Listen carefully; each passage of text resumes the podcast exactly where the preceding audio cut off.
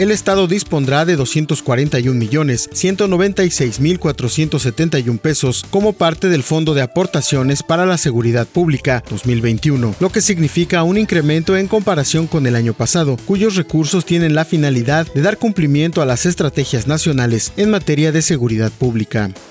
En Quintana Roo y en la costa norte de Yucatán se vive el crecimiento desacelerado y desmesurado que cada vez más y más cuartos de hotel son construidos a costa de la laguna costera, relleno de manglar y de edificaciones sobre humedales, señalaron expertos.